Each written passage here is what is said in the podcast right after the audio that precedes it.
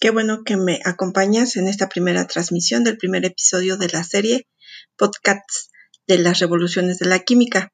Mi nombre es Lourdes Peña y en este primer episodio platicaremos justamente de los momentos históricos fundamentales en el desarrollo de la química como ciencia. Comenzamos.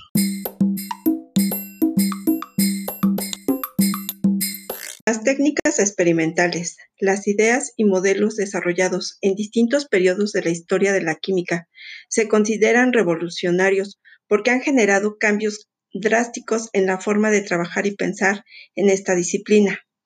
La primera gran revolución de la química la describimos en, entre 1770 y 1790. Este periodo marcó el nacimiento de la química experimental, cuantitativa, en la que se medía de manera sistemática y cuidadosa y era un requisito fundamental para determinar la composición química de las sustancias. Así, nació la ley de la conservación de la masa.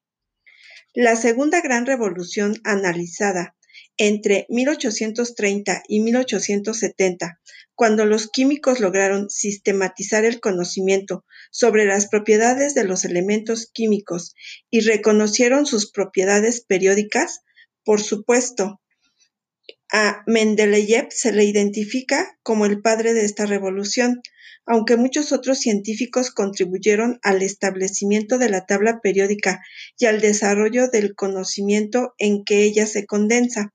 Como resultado de estos estudios se estableció la ley periódica.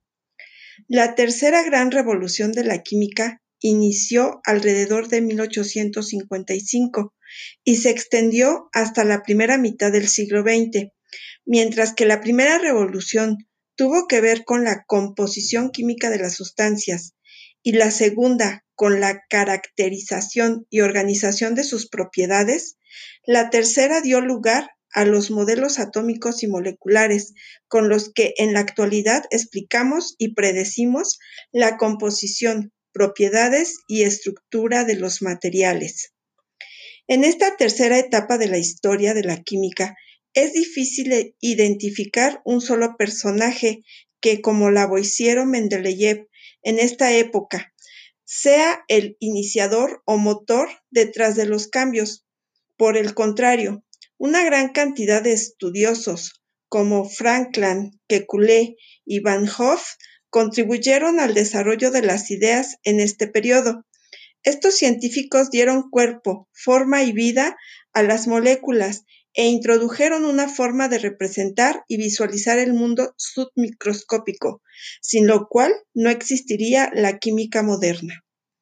En la primera mitad del siglo XX, el trabajo de tres grandes químicos, Gilbert Lewis, 1875-1946, Irving Lackmuir, 1881-1957 y Linus Pauling, 1901-1994, permitió explicar y predecir la estructura y geometría molecular con base en las interacciones entre las partículas fundamentales que componen los átomos, electrones y protones. Las ideas de estos científicos estuvieron fuertemente influidas por las investigaciones de físicos y químicos sobre estructura atómica, que entre 1895 y 1925 dieran luz a la teoría cuántica de la materia.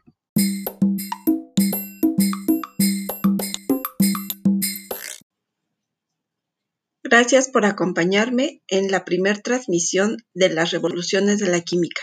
Te dejo los enlaces del próximo episodio. Te espero, no te lo pierdas.